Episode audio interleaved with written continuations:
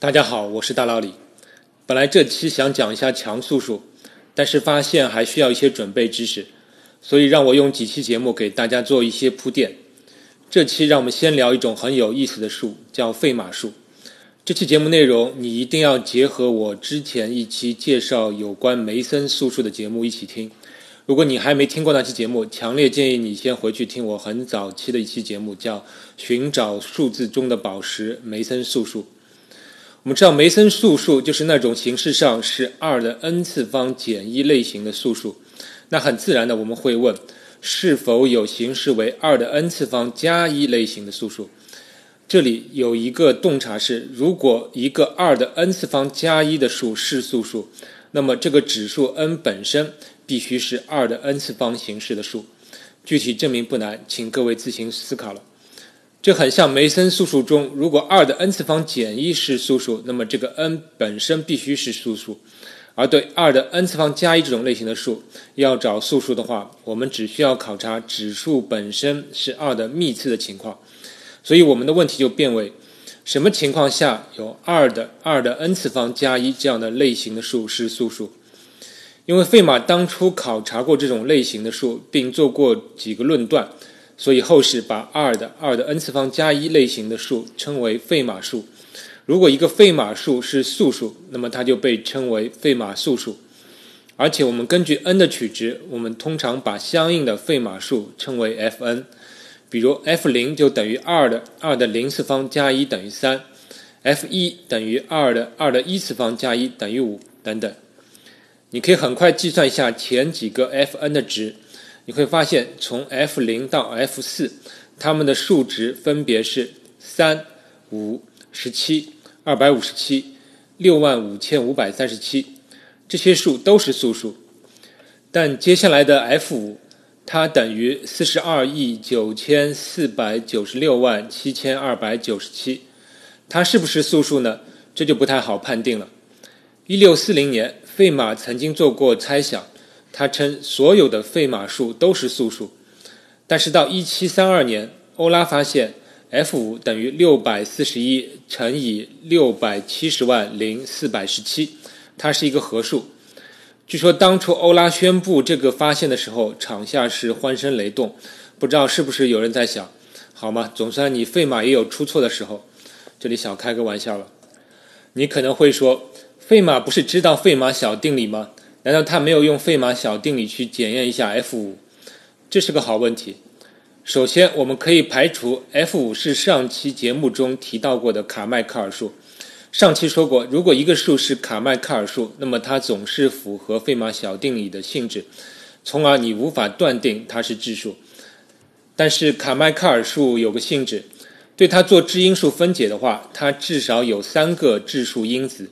而欧拉的分解结果说明 f 五只有两个质因子，所以它肯定不是卡迈克尔数，也就是必然存在一个底数 a，使得 a 的 f 五次方减去 a 整除 f 五。但这里有个难点是，这个 a 的取值范围可以从二到 f 五减去一，这都有可能，你也不知道具体是几。会编程的听众可能马上想开始写程序检验一下了，这是一道非常好的编程题。就是找出一个底数 a，使得 a 的 f 五次方减 a 不能整除 f 五，其中这个 f 五等于二的二的五次方减一等于二的三十二次方减一。当然，更方便的方法是使用费马小定理的等价形式，检查哪个 a 使得 a 的 f 五减一次方除以 f 五余数不是一。而且这道编程题你还不能用蛮力，因为数字太大了。你需要使用一点点数学知识，使得这道题可以控制在合适的时间和空间范围内，让电脑能够处理。所以这是一道很好的编程题。其实大脑里已经编过程序了，发现这个底数 a 并不大，所以欢迎你也把你的编程结果发给我，我们互相验证下。我相信费马当初是过于自信，也懒得去算。而欧拉当初也是应该用费马小定理先确定了 f 五不是质数，所以才着手对 f 五进行质因数分解的。但对 f 五盲目开始手算进行质因数分解，那无论如何是很愚蠢也完不成的行为，所以得继续用些技巧。这里欧拉发现费马数有一个非常重要的性质，即任何费马数 f(n) 如果有质因子，则这个质因子必须是 k 乘以二的 n 加一次方加一的形式。也就是说，这个质因子去除以二的幂次，它的余数总是为一。发现这点之后，问题就容易多了，因为 f 可选的质因子就少多了。欧拉只需要对 f 试除那些 k 乘以二的五加一次方加一，即六十四 k 加一是质数的那些数，只要试除到 k 等于十，也就是等于六百四十一的时候，他就会发现六百四十一这个因子。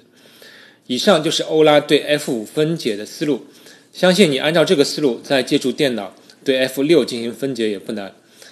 后来人们对形状是 k 乘以二的 n 次方加一这种形式的数称为普罗斯数。当然，多数时候我们只想检测费马数是否为素数，而不需要分解。此时用费马小定理，结果并不可靠，而且要检验许多不同的底数。幸好，就像对梅森素数可以用卢卡斯莱默检测法进行素性检验一样，对费马数也有一个快捷的检验方式，现在被称为配平测试。用这个测试可以对费马数在多项式时间内鉴定其是否为质数。截止目前，人们已经检测到 f 三百一十，发现从 f 五到 f 三百一十都是合数。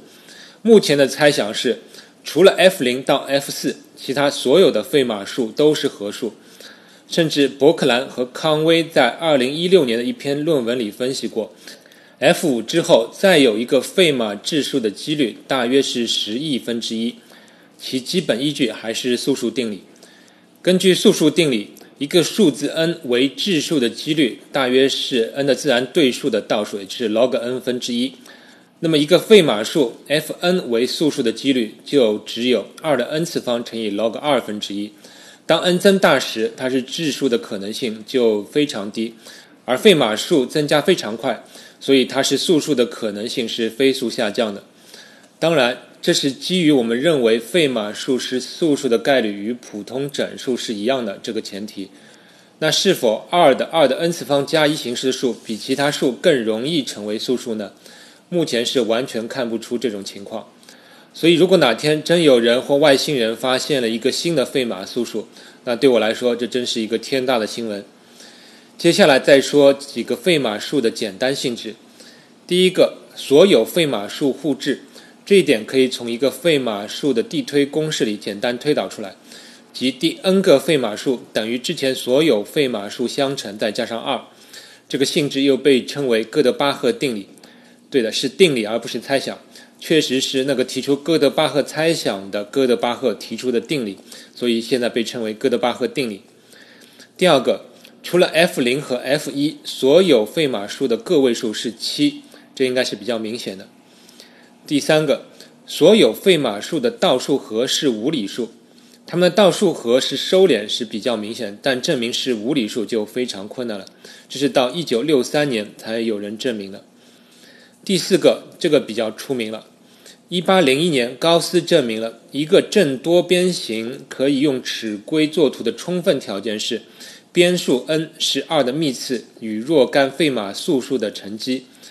高斯认为这也是必要条件，但是他没有给出证明。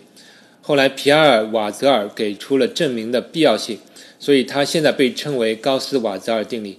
这个定理的直接推论就是正十七边形可以用尺规作图做出，而现在费马数只有 f 零到 f 四五个，所以看起来边数为质数的正多边形只有三五十七二百五十七六五五三七这几个质数边数的正多边形是可以用尺规作图的。第五个性质是略让人惊讶的，就是费马素数的倒数小数形式。其循环节长度恰好是这个费马素数的值减去一，这个意思是这样：比如七分之一的小数形式是零点一四二八五七循环，它的循环节长度是六，比分母小一。你很容易想到，任何整数的倒数，它的小数循环节的最大长度只可能是分母的数值减一，而且这种情况下，分母显然必须是质数。但分母是质数，其导数的循环节长度不一定能达到分母减一。我们把那些倒数的循环节长度正好是其自身数值减一的那些质数，称为全循环节质数。最小的几个全循环节质数是七、十七、十九、二十三、二十九、四十七等等。但是到目前，人们还没有一个很好的办法去判定一个质数是否为全循环节质数。但是对费马数，恰好有人证明了。一个费马数是质数的充分且必要条件，就是它的导数循环节长度正好是这个费马数减一。这个定理的证明，我感觉留给听众思考很不错。接下来再说说几个有关费马数没有证明的命题。第一，是否存在更多的费马质数？现在看来不太像有了。第二，是否存在无穷多个费马质数？第三，是否存在无穷多个费马合数？以上两个命题很像梅森素数相关的未解命题，人们至今也没有能够证明是否有无穷多个梅森质数或者梅森合数。这几个命题看起来都像是废话，结论都很明显，但就是证明不了。第四，费马数的因子是否都是无平方的，即因子分解后所有质因子只出现一次？目前对所有已知的费马数分解结果都是如此，这个猜想与梅森素数也是一模一样的。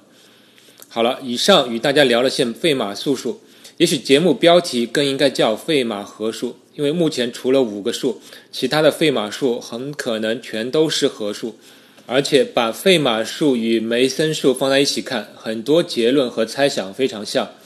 从二进制来看，梅森数就是那种全由一构成的二进制数，而费马数就是那种一零零零一形式的二进制数，两头是一，中间是零。这两种形式的二进制数是否可以成为质数呢？对全是一的二进制数，我们知道只有质数个一连写才可能是质数，但其中还有许多不是质数。对两头是一，中间全是零的二进制数。我们知道零的个数只有二的 n 次方减一个才可能是质数，但是除了一开始的几个，其他的似乎绝大多数都是合数了。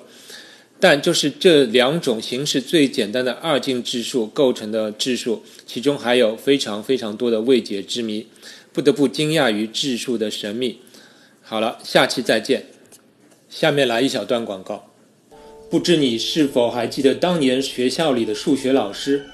或者你现在正被数学折磨，对数学又爱又恨，想爱又不知如何开口，让大脑里帮你破除对数学的恐惧，挖掘有趣又好玩的数学问题，学习数学家的思维方式，让你爱上数学，玩转数学。请看大佬里的新著《老师没教的数学》。